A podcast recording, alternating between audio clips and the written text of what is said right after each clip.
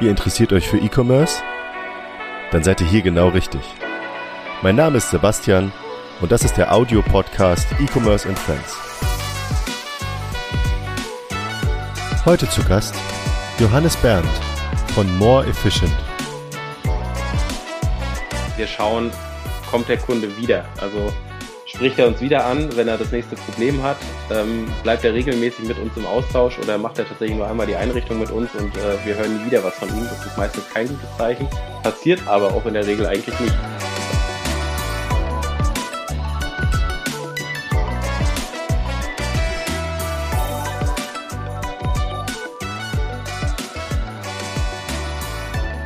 Hallo und herzlich willkommen zu einer neuen Episode von E-Commerce and Friends.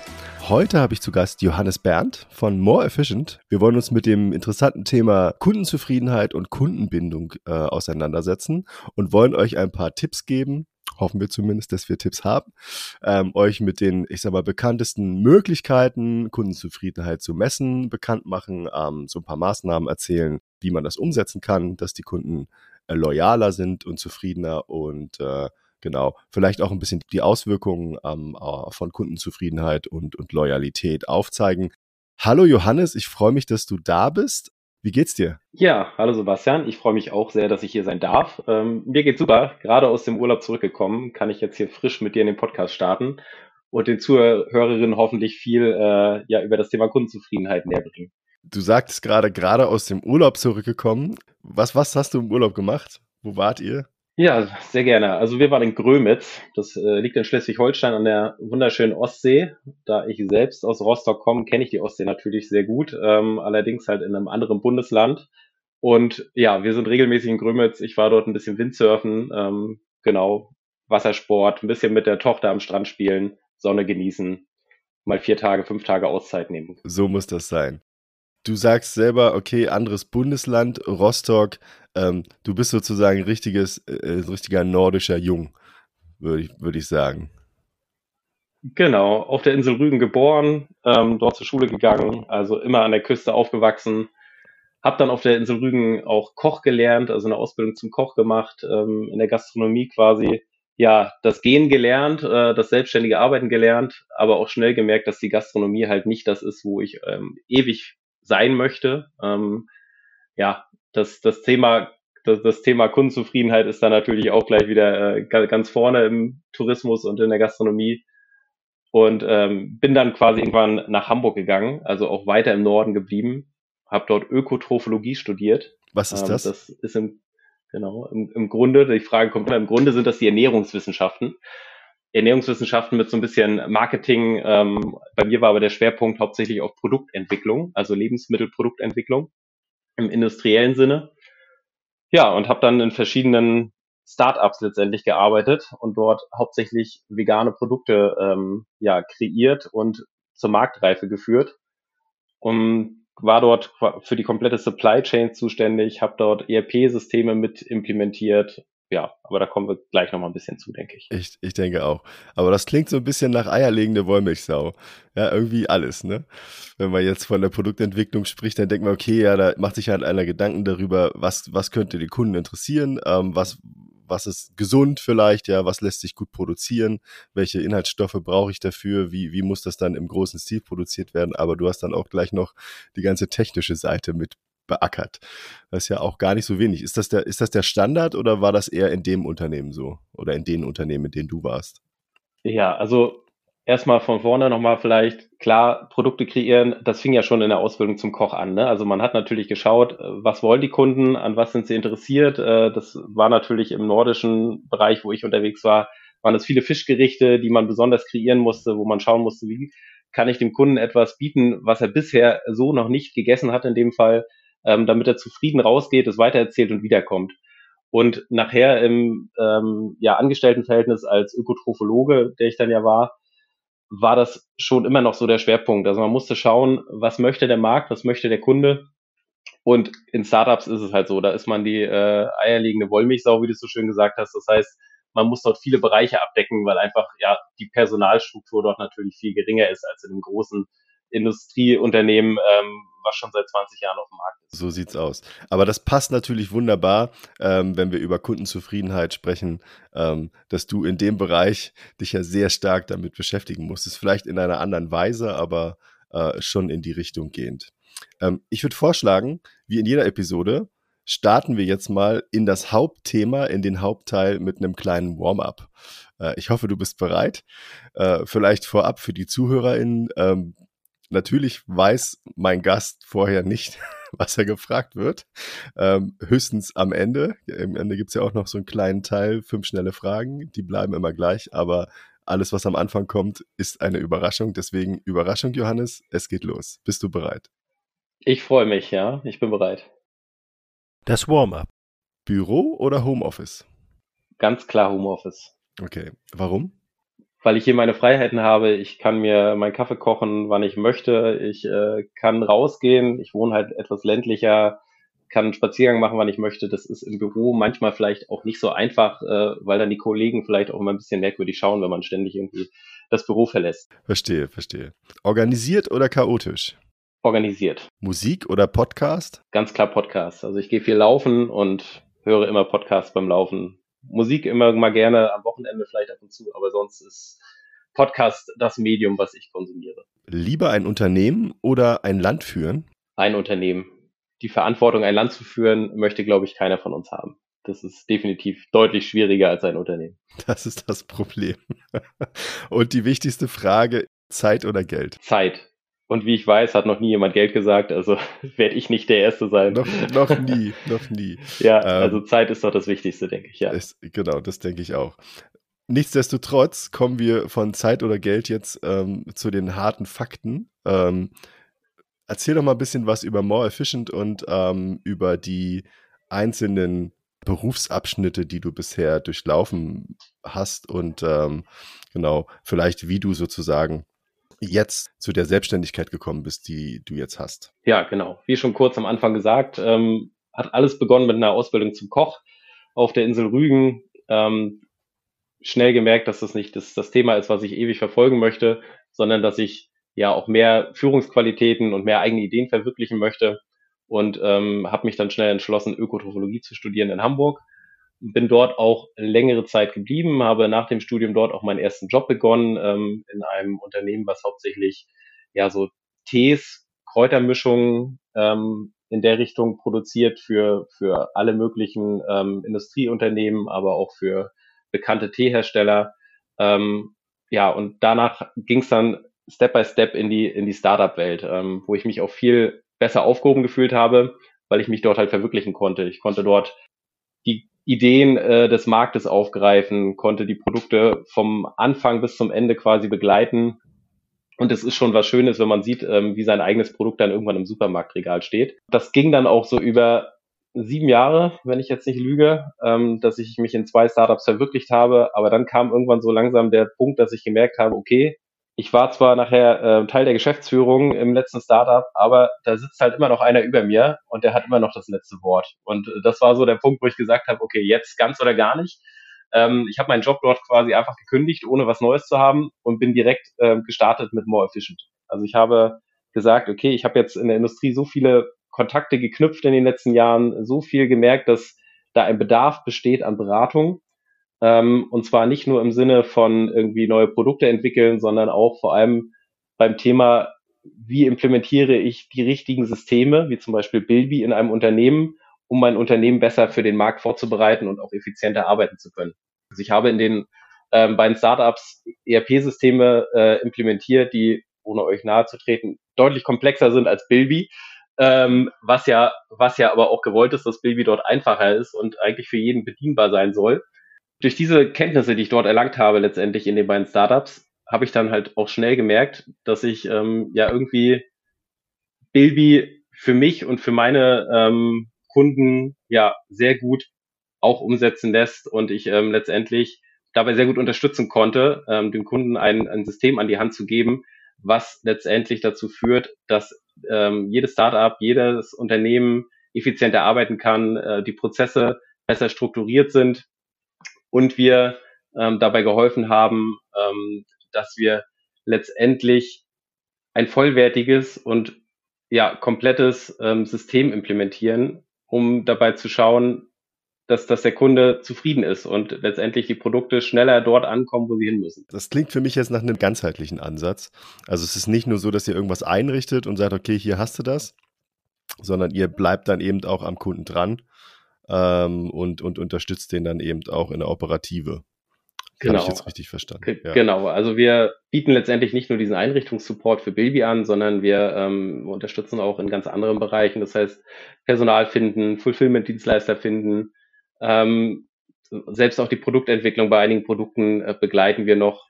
Auch im Marketing können wir unterstützen. Also wir sind da breit aufgestellt, äh, was diese Themen angeht. Gerade bei dem Thema äh, Marketing oder auch Produktentwicklung natürlich noch ein bisschen eingeschränkt, hauptsächlich auf den Bereich Lebensmittelproduktion oder auch Tierfutterproduktion. In allen anderen Bereichen, wo es jetzt um ERP-Systeme oder Buchhaltungssysteme geht, da ist es natürlich letztendlich egal, in welcher Branche das Unternehmen tätig ist. Wie wählst du aus, was der Kunde für ein Setup braucht? Also was ist so dein Vorgehen? Du hast so ein Erstgespräch und der erzählt dir dann, was er macht und ähm, wie ist dann, wie sind dann die Next Steps so? Genau, also es gibt da letztendlich zwei verschiedene Kundenarten. Der eine Kunde kommt schon und weiß ganz genau, was er möchte und sagt, okay, ich möchte System A äh, für die Warenwirtschaft, System B für die Buchhaltung und System C äh, als CRM dann kann ich ihm sagen, okay, die Kombination funktioniert so oder ich sage ihm, okay, vielleicht solltest du dir das System oder das System nochmal anschauen. Oder es gibt halt tatsächlich, wie du es eben angespielt hast, die Kunden, die noch gar nicht wissen, was sie brauchen. Das heißt, wir gehen einmal rein ins Unternehmen, schauen uns den aktuellen Workflow an, überlegen, ähm, wie die Prozesse aussehen und wie wir sie letztendlich auch verschlanken könnten, damit es ähm, effizienter wird und entscheiden dann, welche Systeme, Programme, ähm, für das jeweilige Unternehmen am sinnvollsten sind und ob die dann auch in das Budget des Unternehmens passen, was ja bei vielen kleineren Unternehmen immer ein großer ähm, Punkt ist, dass natürlich nicht, nicht jeder sich irgendwie ja ein, ein riesen Warenwirtschaftssystem leisten kann in den ersten Monaten oder Jahren. Wie lässt es sich messen, wie Erfolg, also vorab vielleicht schon, wie erfolgreich diese Anpassungen, die ihr da macht, für den Kunden nachher sein werden? in harten Euros zum Beispiel.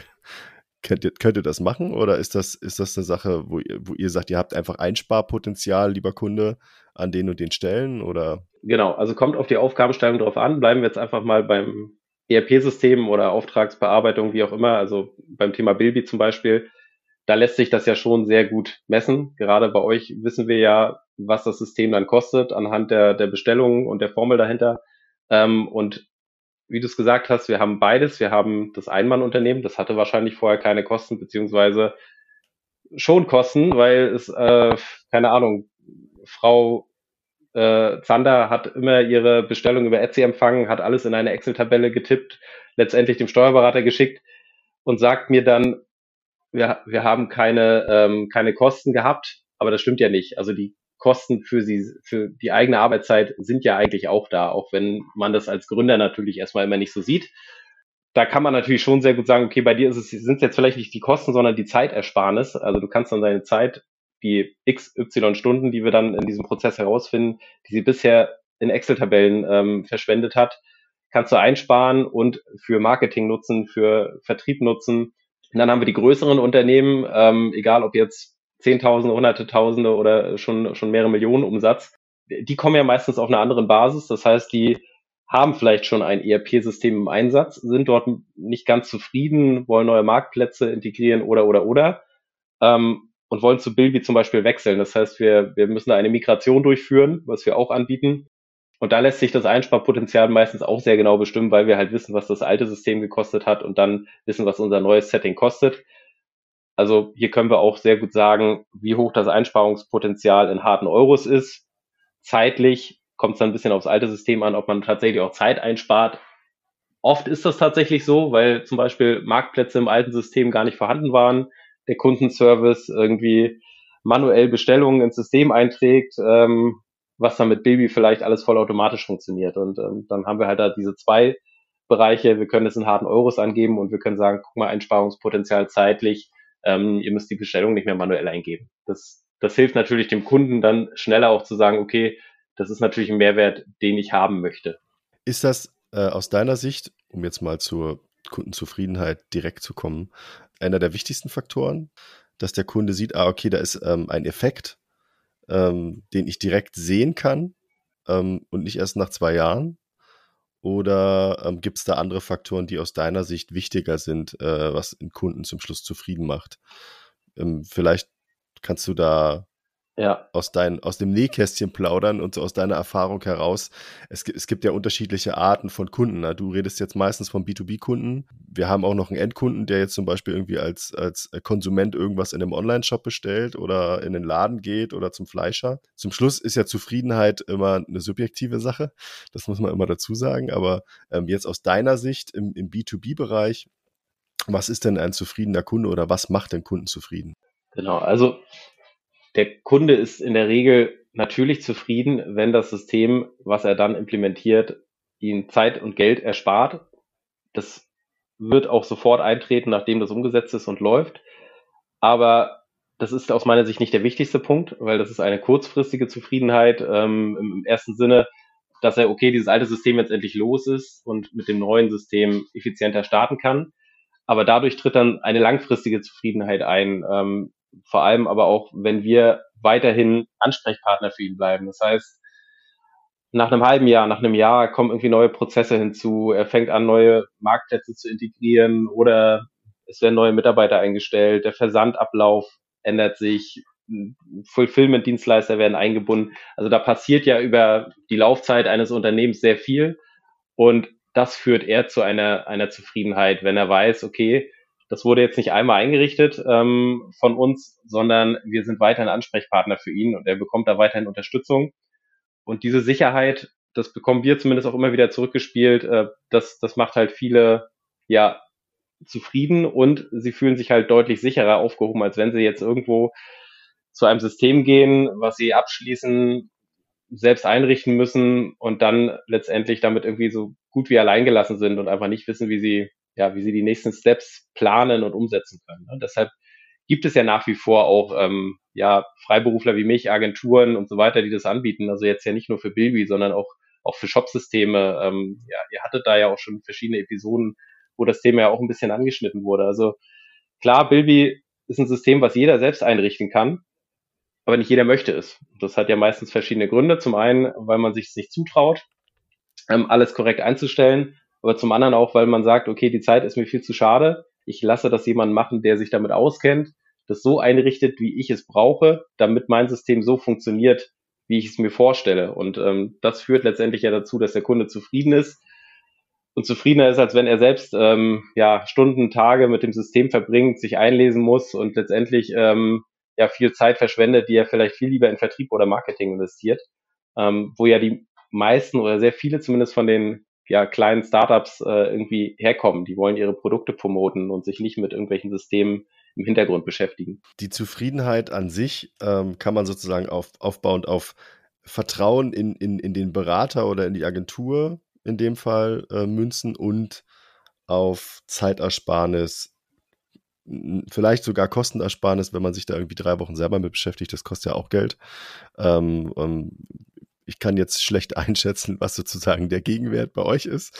Ähm, ist jetzt vielleicht auch ein, ein, ein anderes Thema, aber ähm, ich glaube, zum Schluss ist es ja bei, wie bei Privatpersonen auch, ähm, wenn die Möglichkeit besteht, dass ich mich jetzt nicht darum kümmern muss, wenn es jetzt eine Sache ist, die jemand doch deutlich besser kann als ich, dann überlasse ich dem das gerne oder der Person. Würde ich, würde ich jetzt auch so sehen.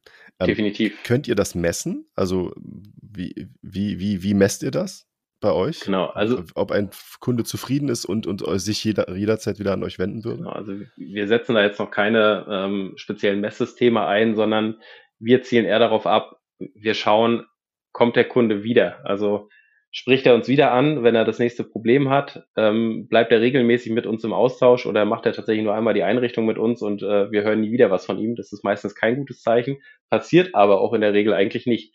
Weil in der Tat ähm, kommen immer wieder Themen auf, wie gesagt, entweder andere Marktplätze oder sowas, oder halt vielleicht auch Systeme, die es, das haben wir jetzt noch gar nicht ähm, thematisiert, Systeme, die es so noch nicht gibt als Schnittstelle im Bilby. Ähm, da können wir halt mit B-Connect, ähm, einen zweiten Part, den wir anbieten, zusammen mit dem Kevin, auch individuelle Schnittstellen programmieren oder eigene Tools programmieren. Das heißt, ähm, wir haben Kunden, die wollen spezielle Etiketten drucken, ähm, die, was sie so einfach aus Bilby heraus nicht können. Also mit zum Beispiel Zutatenlisten, wo wieder so ein bisschen im Lebensmittel, Kosmetik, Ernährungsbereich sind. Ähm, also was lässt sich ja darstellen. Ihr habt ja bei Bilby eine API, über die letztendlich so gut wie alles irgendwie abrufbar und umsetzbar ist. Und jeder Bilby-Kunde hat irgendwie einen Punkt, wo er sagt, okay, das hätte ich gerne und das würde ich gerne verbessern. Und dann ist halt die, die Frage, okay, äh, bin ich dafür bereit, da in eine Programmierung zu gehen oder vielleicht reicht auch schon eine einfache Automatisierung. Also das Thema Automatisierung ist ja bei euch in Bilby auch sehr groß und ähm, macht mir auch sehr viel Spaß, ehrlicherweise, da Prozesse zu automatisieren.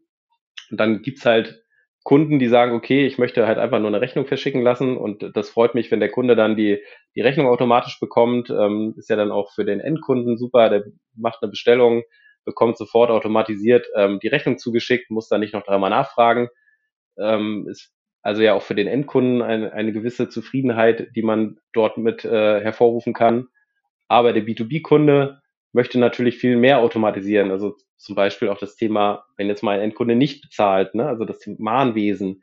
Wir haben äh, sehr komplexe Mahnprozesse im Baby schon automatisiert mit teilweise 30, 40 Regeln. Also wenn der B2B-Kunde viele, viele Shops hat, viele, viele unterschiedliche Zahlungsziele je Shop und sowas äh, festgesetzt hat, dann entstehen da sehr komplexe Automatisierungen im Baby. Da würde ich sagen, okay, wenn man da nicht tief drin steckt, lieber Finger von lassen, weil das wird meistens dann nicht so gut funktionieren.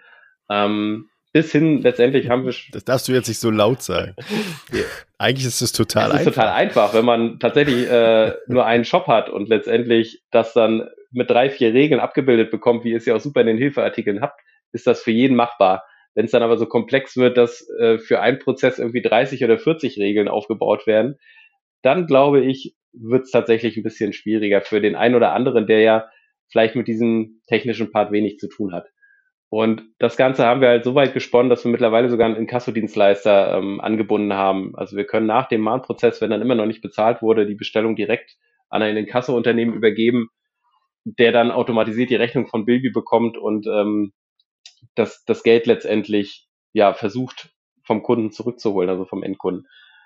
Das sorgt natürlich. Das ist sozusagen der letzte, der letzte Schritt, die, Ab, die Abtretung dann. Genau. Dahin. Und das sorgt natürlich dafür, ja. dass der B2B-Kunde, der Bilby nutzt, super zufrieden ist, weil er halt sich von der Bestellung bis im schlimmsten Fall zum Inkasso um nichts kümmern muss. Ne? Das heißt, irgendwie kommt sein Geld schon und wenn es nicht kommt, okay, dann ja, dann ist es halt so. Aber das ist wahrscheinlich 0,00 irgendwas Prozent der, der Online-Bestellungen, wo tatsächlich das Inkasso dann nicht mehr greift.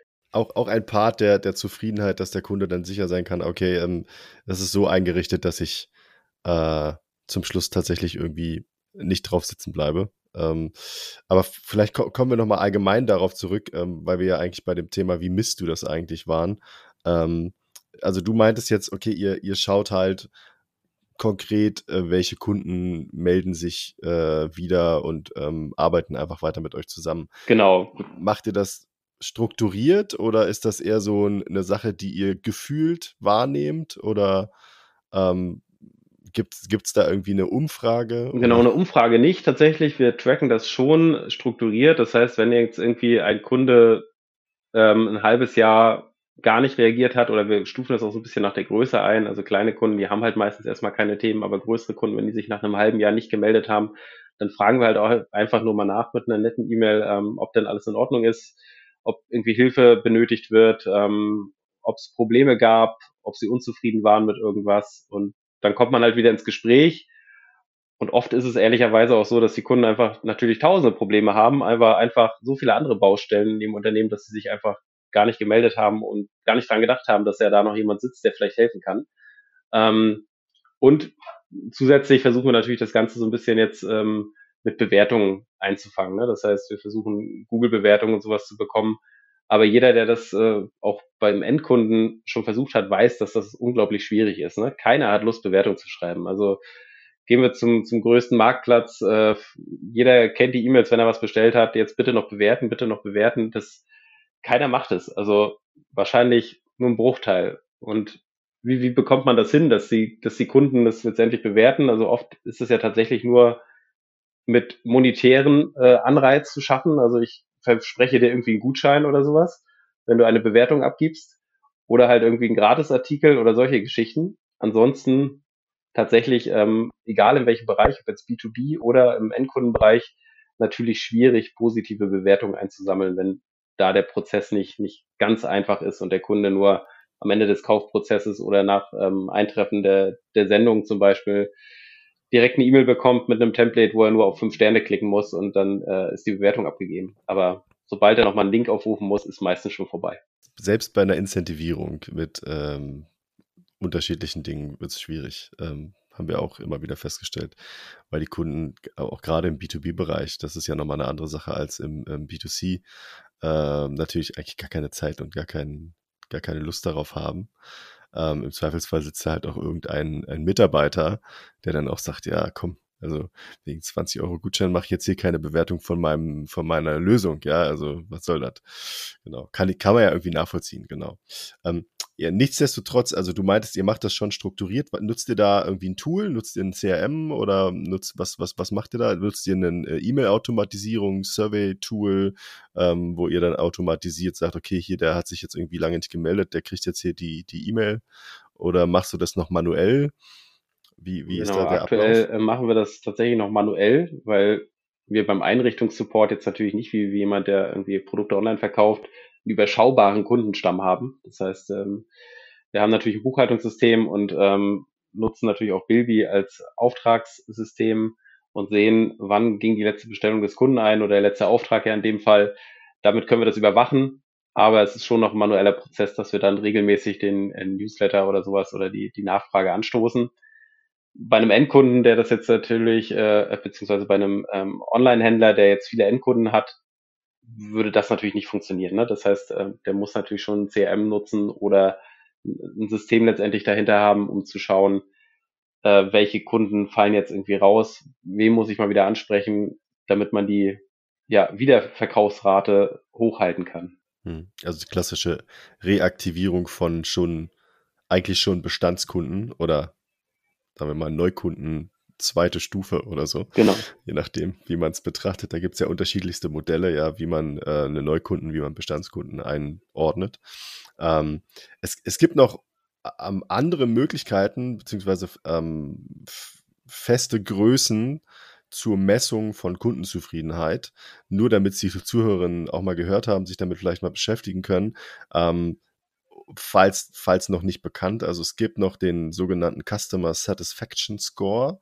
Die Kennzahl sagt ja zum Schluss aus, ähm, wie zufrieden man als Kunde mit einem Produkt oder einer Dienstleistung oder zum Beispiel mit der Interaktion mit dem Kundensupport war. Man bekommt eine Umfrage mit, mit, einer, mit einer konkreten Frage drin. Ähm, so unter dem Motto, wie zufrieden waren Sie denn mit Unternehmen XY? Ähm, das wäre sozusagen eine Möglichkeit. Dann gibt's noch den äh, recht bekannten Net Promoter Score. Der ist eher ähm, auf, auf Kundenloyalität, also auf die Bindung äh, zugeschnitten. Das heißt also, die, die Kennzahl sagt sozusagen aus, ähm, wie zufrieden ist der Kunde und wie treu ist der Kunde der Brand oder dem Hersteller oder dem Dienstleister gegenüber ähm, und würde er ihn weiterempfehlen. Ja, da wird im Grunde dann gefragt, wie wahrscheinlich ist es, dass Sie äh, Unternehmen XY Freunden, Freundinnen oder Bekannten weiterempfehlen würden. Dann gibt es noch ähm, den Customer Effort Score.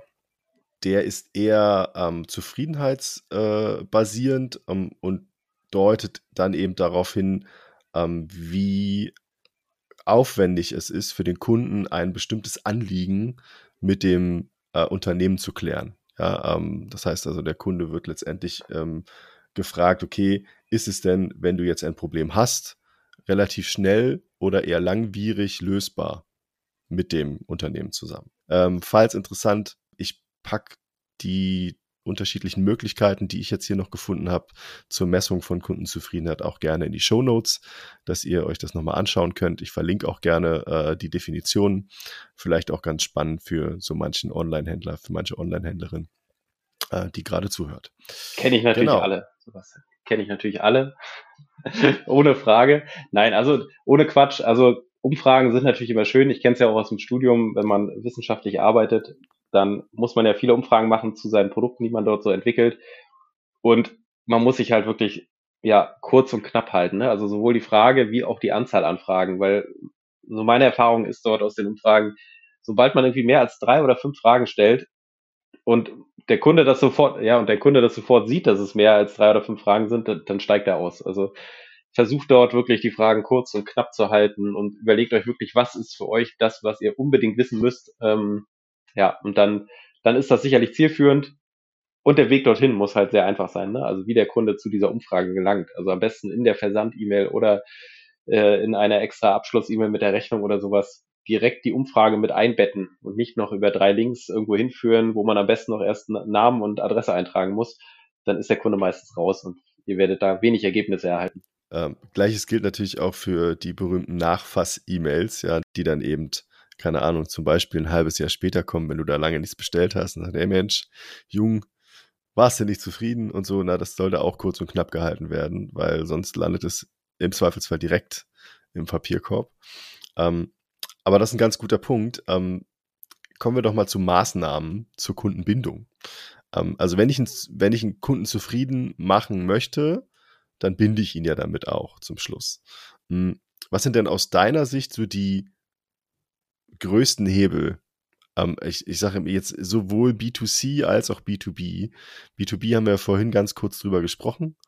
Ähm, da gibt es ja unterschiedliche Möglichkeiten, äh, den Kunden an sich zu binden oder mit der Brand sozusagen oder mit dem Produkt so zu verbinden, dass der eben auch immer gerne wieder kauft. Das hängt natürlich auch ein bisschen vom Produkt ab, aber ähm, ja, vielleicht hast du da auch Erfahrungen, die du mhm. mit uns teilen möchtest. Also der wichtigste Punkt ist wahrscheinlich wirklich die, die individuelle Betreuung der Kundenservice. Ähm, wenn ich dem Kunden halt von Anfang an irgendwie zur Seite stehe, ihm, ihm sage, okay, allgemein gesprochen, das Produkt kannst du dafür nutzen, das hält so und so viele Jahre, du bekommst bei uns jederzeit irgendwie Support, wenn du Probleme damit hast, dann fühlt der Kunde sich natürlich gut aufgehoben, wird bei dir bestellen und auch sich wieder melden, wenn es irgendwie was gibt und wahrscheinlich, wenn du ein Produkt verkaufst, was irgendwie ja eine Wiederkaufsrate braucht oder du es halt immer wieder ähm, erneuern möchtest, das neueste Modell oder irgendwie, ähm, sagen wir eine Kaffeemaschine, du musst immer wieder die Kapseln kaufen oder oder oder, dann wirst du immer wieder zu der Marke wechseln und ähm, oder bleib, bei der Marke bleiben und ähm, dort versuchen, ja, auch langfristig ähm, Teil zu bleiben, weil man einfach sich dann dieser Marke auch irgendwie zugehörig fühlt. Was viele versuchen, ist natürlich das Thema Rabatte. Rabatte sind aus meiner Sicht ja Engelchen und Teufelchen zugleich. Also natürlich kriegst du mit Rabatten die Leute zum Kauf gezogen, aber es gibt auch viele, die machen den Fehler und es gibt Rabatte irgendwie gefühlt alle sechs Wochen. Das heißt, ähm, viele Kunden warten dann einfach, okay, wann kommt der nächste Newsletter mit 20, 30 Prozent Rabatt und bestellen nur dann. Wenn das natürlich so einkalkuliert ist, dann äh, in der eigenen Marge, dann ist das okay. Aber wenn man natürlich nur versucht, damit irgendwie die, die Kaufrate hochzuhalten, dann wird man schnell merken, dass ja irgendwie immer, wenn der Newsletter mit den Rabatten rausgeht, bestellen die Leute und dazwischen ist halt nichts und dann werden die Abstände, also ich beobachte es halt auch bei vielen, bei vielen Marken, werden die Abstände zwischen den Newslettern halt immer kürzer. Ne? Das heißt, irgendwann kommt schon jede Woche ein Newsletter mit jetzt nochmal fünf Prozent und dann den Artikel noch gratis und nächste Woche sind es wieder 20%. Aber das führt halt dazu, dass diese ja, Rabatte irgendwie so ein bisschen verwaschen und verweichen und jeder irgendwie nur noch drauf wartet. Ne? Das sollte man wirklich sehr schmal einsetzen. Also man, jeder von uns ähm, ist ja auf Rabatte irgendwie scharf. Das heißt, ob es jetzt bei Kleidung irgendwie der Sommerschlussverkauf ist, den es ja offiziell nicht mehr gibt, oder irgendwelche ähm, Aktionen bei, keine Ahnung, selbst beim Autokauf. Jeder möchte irgendwie einen Rabatt raushandeln.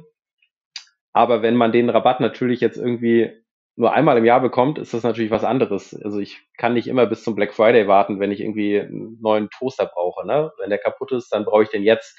Und ähm, bei, bei anderen Artikeln auf Vorrat kaufen. Auf Vorrat ja. kaufen. Klar. Also daher, Rabatte kann man, kann man sicherlich nutzen da als Maßnahme, aber nur schmal, wenig, gering dosiert. Okay, also Rabatte nehmen wir jetzt mal raus.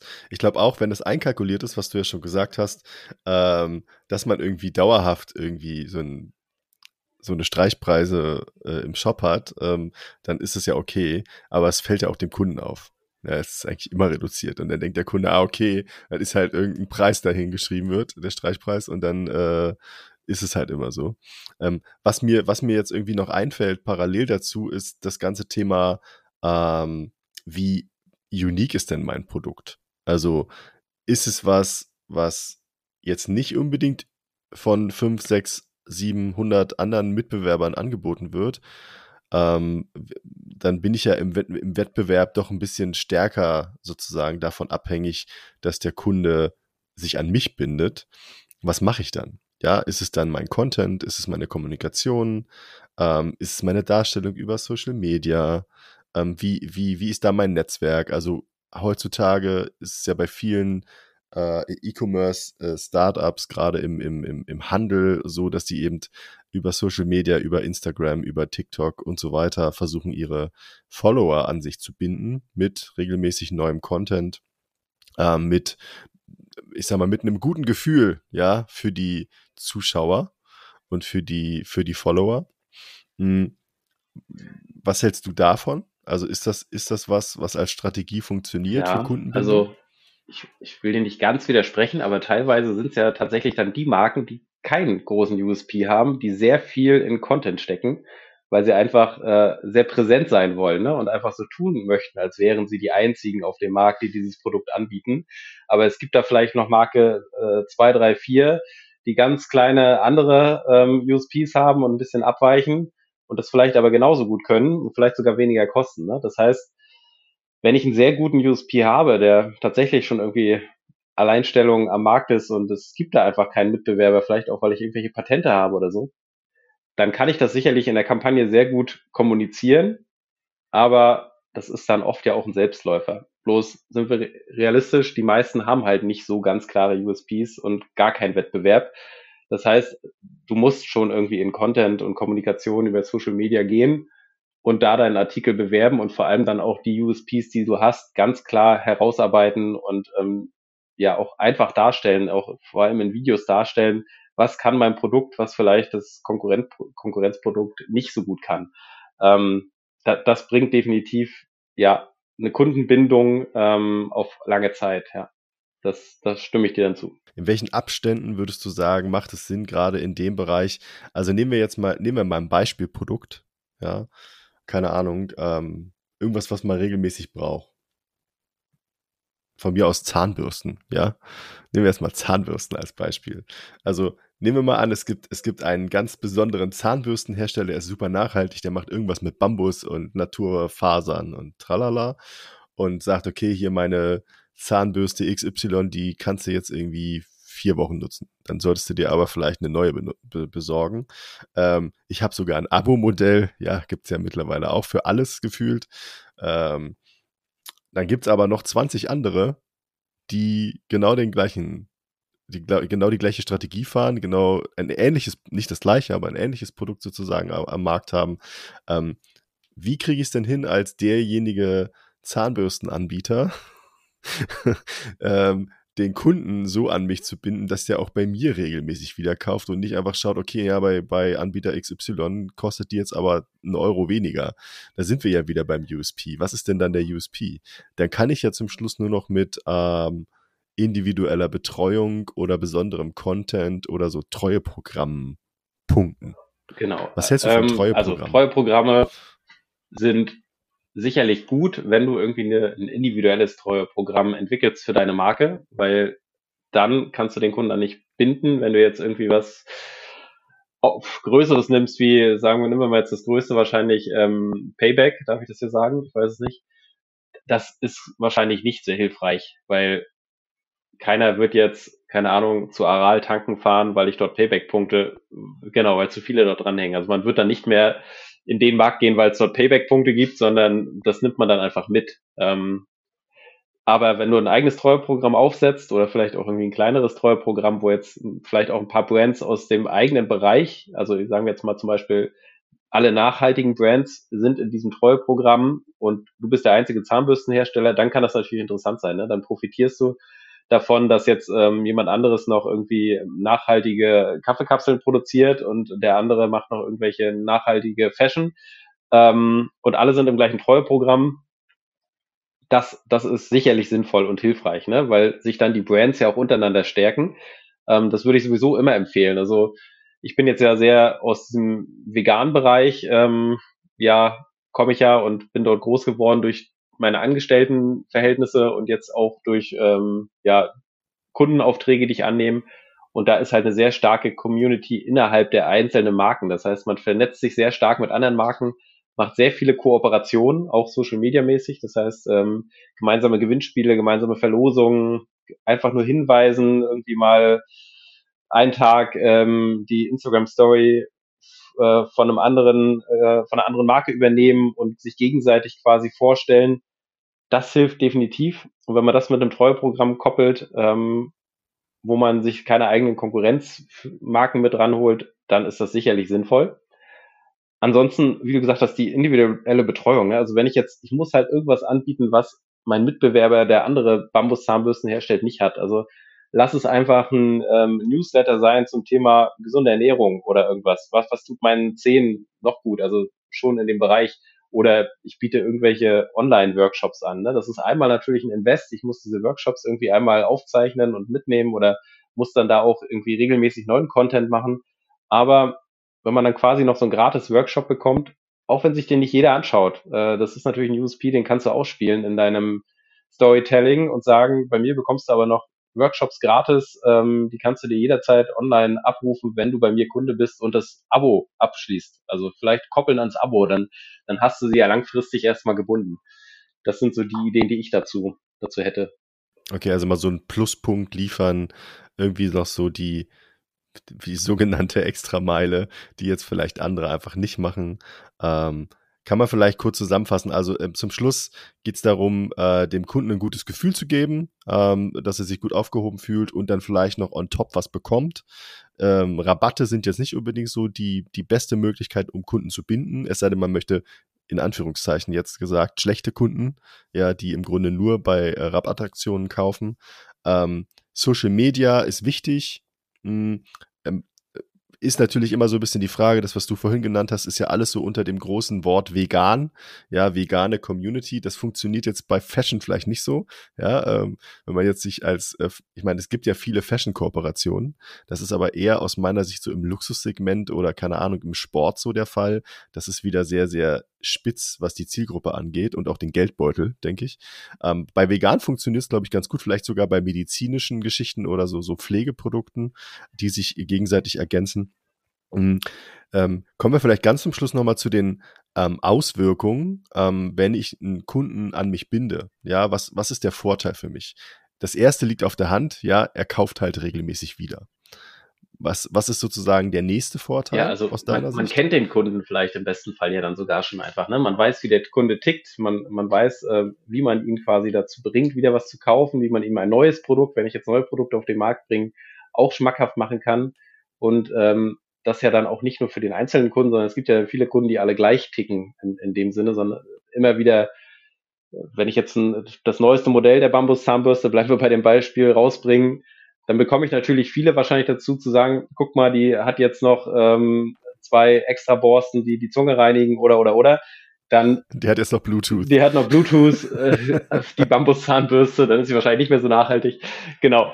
Aber da, dann bekomme ich wahrscheinlich einen großen Teil der Kundengruppe, die schon bei mir kaufen, dazu einfach in das nächste Abo zu wechseln oder auch das neue Modell zu beziehen, ähm, was dann vielleicht aber wieder einfach einen Euro mehr bringt ähm, in der Marge.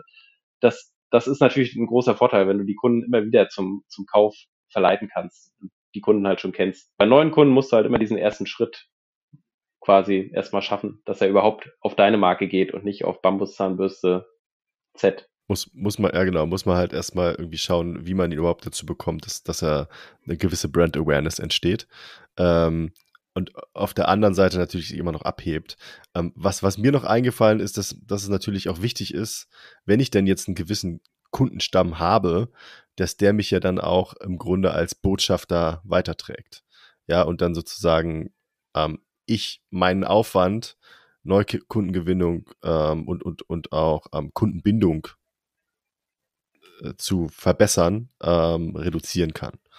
Ähm, das, du hast es vorhin schon genannt, ja, Bewertungen auf Plattformen, ähm, da gibt es ja diverse Labels, ähm, es gibt eigene Bewertungsmöglichkeiten äh, bei unterschiedlichen Marktplätzen ähm, und die Kunden, die tragen natürlich auch über Social Media zum Beispiel auch äh, meine Markenbotschaft oder mein Produkt weiter, empfehlen das. Ähm, sind Teil meines Images zum Beispiel auch. Ja, es gibt ja auch Produkte, die ganz klar auf bestimmte Zielgruppen zugeschnitten sind. Sei das jetzt vegan, sei das irgendwelches Luxus, äh, Kosmetik oder äh, keine Ahnung, Autohersteller jetzt vielleicht ein blödes Beispiel, aber es gibt ja unterschiedlichste Zielgruppen für unterschiedlichste Marken. Das ist auch so gewollt. Und ähm, wenn ich jetzt zum Beispiel auf Etsy meinen Schmuck verkaufe, ja, nehmen wir jetzt mal Etsy als Beispiel, ähm, und ich verkaufe Goldschmuck oder ich verkaufe irgendwie handgemachte Anhänger oder so, dann habe ich eine ganz klare Zielgruppe. Ja, das wird jetzt nicht der 50-jährige äh, äh, Bauarbeiter sein oder, oder ein Rentner, sondern es wird wahrscheinlich eher äh, eine junge Frau sein, äh, die ähm, irgendwie versucht, indi was Individuelles für sich zu finden, was sie schön findet. Ähm, und vielleicht konkret, konkretes Motiv im Kopf hat oder sagt, ey, ich möchte jetzt hier nicht bei äh, Handelskette XY meinen Schmuck holen. Ja, und da, so kann ich dann schon schauen, okay, was ist meine Kundin ähm, und wie muss ich die ansprechen, wie kann ich die an mich binden, wie, wie mache ich die zufrieden. Ähm, und, und ganz zum Schluss, ähm, da sind wir jetzt wieder beim, beim, beim Wiederkauf, finde ich, ist, ist der Punkt halt auch Planbarkeit. Ne? Also ich kann, ich kann sozusagen ähm, regelmäßigen Wiederkauf ähm, auf Basis von Kundenzufriedenheit und Bindung eben auch in meine Planung einbauen ja, und kann sagen, okay, ich kann halt mit so und so viel Bestandskunden und mit so und so vielen Neukunden im nächsten Quartal oder in den nächsten zwei Monaten oder wie auch immer da die, die Zeitrechnung ist bei dem Unternehmen, äh, rechnen und ähm, darauf basierend auch kalkulieren, meinen Einkauf planen etc. Und vielleicht auch eben meine Auslastung im Unternehmen, ähm, je nachdem, wie viele Mitarbeiter ich da habe. Das heißt also, dieses ganze Thema Kundenzufriedenheit und, und Bindung zum Schluss ähm, wirkt sich auf eigentlich jeden Bereich ähm, im Unternehmen aus und, und ist, ist daher aus meiner Sicht also wahnsinnig wichtig, auch das zu messen, ja, und zu schauen, okay, wie, wie happy sind denn eigentlich meine Kunden mit mir? Wie stehe ich mit denen in Kontakt? Was brauchen die eigentlich, damit sie zufrieden sind? Genau. Hast du noch ein Schlusswort, Johannes? Möchtest du noch ja, was genau. Also, genau, ganz, ganz kurz dazu. Also, wie du schon richtig gesagt hast, ähm, wir sind ja im Dienstleistungsbereich unterwegs. Das ist ja noch ein bisschen was anderes, als wenn ich echte Produkte verkaufe, die man in der Hand hält. Aber da ist es genau der Punkt. Ne? Also, wenn ein Kunde zufrieden mit dir ist, erzählt er es halt weiter. Ne? Also, wir machen aktuell null Marketing und die Kunden kommen von alleine. Egal, ob jetzt zu More Efficient oder zu B-Connect mit den Schnittstellen. Also wenn wir einen Kunden in Österreich haben und der nutzt unsere Schnittstelle zur österreichischen Post, dann kennt er auf jeden Fall noch fünf andere, die es auch wollen. Und die kommen dann von alleine. Ne? Das heißt, ähm, gerade im Dienstleistungsbereich ist das natürlich ja fast ein Selbstläufer. Wenn du die Kunden gut an dich bindest und sie zufrieden mit dir sind, dann werden zehn neue Kunden auf jeden Fall von alleine kommen und ähm, die bringen dann wieder zehn Kunden mit und so geht's halt immer weiter. Das ist natürlich bei einem ja, Unternehmen, was Produkte verkauft, etwas anders. Da wird es natürlich auch weiter erzählt, aber da ist es schon ein bisschen schwieriger, ne? dass, ähm, ja, dass man dann die Produkte auch direkt kauft. Aber wie du gesagt hast, ich denke, ähm, Kundenbindung, das Messen von ja, der Zufriedenheit der Kunden, das ist schon wichtig, um letztendlich diese Planbarkeit und den Wiederverkauf auch ja, tatsächlich äh, hinzubekommen im eigenen Unternehmen. Vielen Dank. Ähm, das war, glaube ich, eine ganz gute Zusammenfassung nochmal. Ähm, von daher würde ich jetzt zum Schlussteil kommen und zwar zu fünf schnellen Fragen an dich, Johannes. Sehr gerne. Ähm, du kennst ja die Fragen schon, du hast die Podcast vorher schon gehört. Vielleicht hast du dir ja vorher schon ein paar Gedanken gemacht. Genau. Ähm, fangen wir an. Fünf schnelle Fragen. Was ist dein absolutes Lieblingstool? Tatsächlich ist es Baby, ne? Also ich arbeite halt tatsächlich, ich arbeite ja Tag und Nacht mit Baby gefühlt. Ähm, das muss ich jetzt auch einfach sagen, weil es, es gibt für mich aktuell kein Tool, mit dem ich so viel Zeit verbringe wie Bilby und äh, es bringt mich einfach in meinen Prozessen weiter. Ich entdecke auch jetzt immer noch neue Funktionen und neue Möglichkeiten, gerade halt durch die durch die API, was wir dort alles programmieren und aufbauen können, ist es halt schon wirklich ein sehr, sehr cooles und spannendes Tool für mich und für uns. Zweite Frage. Was ist eine Sache über dich, die andere überrascht? Ja, ähm, vielleicht, dass ich gar nicht so gern koche. Also alle, die wissen, dass ich äh, gelernter Koch bin, sind dann immer etwas überrascht, dass ich nicht immer Lust habe, am Herd zu stehen. Ähm, ich musste meine Frau auch erst ein bisschen dazu bringen, dass sie dann das Kochen lernt, damit ich nicht der Einzige bin, der dann kochen muss. Also es, wenn man das einmal gelernt hat, ist das schön und man hat auch ab und zu Spaß daran, aber man möchte nicht immer kochen. Also auch kennt wahrscheinlich jeder in seinem Beruf, ähm, möchte man nicht auch noch zu Hause unbedingt immer machen müssen. Genau, da kommen wir gleich zum dritten Punkt, das ja ganz gut passt. Was, was macht dich wahnsinnig? Ja, also wahnsinnig macht mich eigentlich, wenn man irgendwie äh, unorganisiert an, an Dinge rangeht. Ne? Also es war ja auch schon die Einleitungsfrage, organisieren. Das ist halt mein Thema. Ich äh, muss da immer strukturiert an die Prozesse gehen. Und wenn da jemand dann ständig noch links und rechts irgendwas einwirft und sich das vorher nicht so ganz durchdacht hat, wie er das eigentlich machen möchte, macht mich das echt wahnsinnig. Und das hat man halt bei vielen Kunden, denen fällt dann immer noch wieder irgendwas ein. Ähm, fürchterlich, aber ich versuche dann natürlich da ein bisschen äh, die Organisation zu übernehmen und das ein bisschen strukturierter ja, hinzubekommen. Dann hoffe ich, dass die Aufnahme für dich bisher strukturiert genug war. Auf jeden Fall. bis jetzt, bis jetzt siehst du zufrieden aus, okay. Ja. Ähm, genau. Kommen wir zur vierten Frage. Wenn du sofort Experte in etwas sein könntest, was wäre das? Das müsste ich ja fast schon wieder Bilby sagen, ne? aber das bin ich ja schon. Also Experte wäre ich wahrscheinlich äh, sofort in ähm, dem Thema was kann man auf dem Grill zubereiten? Also ich habe auf dem Grill wahrscheinlich schon so gut wie alles irgendwie mal versucht zu garen, zu kochen, zu dünsten. Ähm, lebe selbst vegetarisch, daher ist es mittlerweile ein bisschen weniger geworden, was man dort so anwenden kann, aber das überrascht doch den einen oder anderen, was dann tatsächlich auf einem Grill alles so möglich ist und was man da so zaubern kann. Ich habe sogar schon mal eingesehen, der hat einen Kuchen auf dem Grill gebacken. Also alles geht möglich. alles. Es geht ja. alles. Genau. Und kommen wir zur letzten Frage. Ähm, Frage Nummer fünf. Was würdest du deinem Ich von vor fünf Jahren mit auf den Weg geben? Werde sofort selbstständig. Also ich habe mich noch nie so noch nie so frei gefühlt wie in der Selbstständigkeit. Oft fehlt einem da ja vielleicht der Mut am Anfang oder man hat noch nicht die Idee, was man machen soll. Aber auch wenn die ersten Jahre immer schwierig sind und man vielleicht äh, ein bisschen zweifelt, das ist auf jeden Fall der richtige Schritt gewesen. Ähm, hätte ich schon viel früher machen sollen. Alright. Ähm, dann ich finde, es ist ein wunderbares Schlusswort auch für alle ZuhörerInnen, äh, die ja im Zweifelsfall auch selbstständig sind und äh, vielleicht auch am Anfang damit gehadert haben oder gerade so ein bisschen strugglen oder gerade auch total happy damit sind, ähm, weil sie einfach viel flexibler sind und ihr eigener Chef. Und es gibt halt auch unterschiedliche Charaktere. Ne? Also nicht jeder ist jemand, der in einem Angestelltenverhältnis arbeiten kann und möchte, weil er sich da einfach nicht einordnen kann oder will. Was was total okay ist. Ja, äh, man muss nur den Mut haben, zum Schluss das zu äh, äh, umzusetzen, wenn man festgestellt hat, dass äh, das vielleicht ein besserer Weg ist, sich selbstständig zu machen. Genau.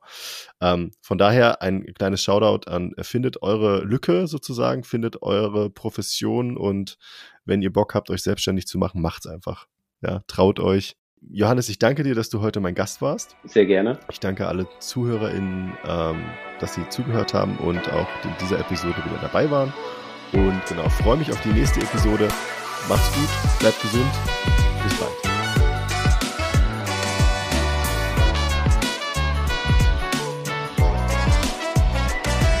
Dir hat diese Episode von E-Commerce and Friends besonders gut gefallen und du möchtest gerne weitere Episoden hören? Dann lass uns gerne ein Abo da. E-Commerce Friends ist eine Produktion der Bilby GmbH. Weitere Informationen zu Bilby und Bilby-Funktionen findest du auf bilby.io oder über unsere Social-Media-Kanäle auf Instagram, Facebook oder YouTube.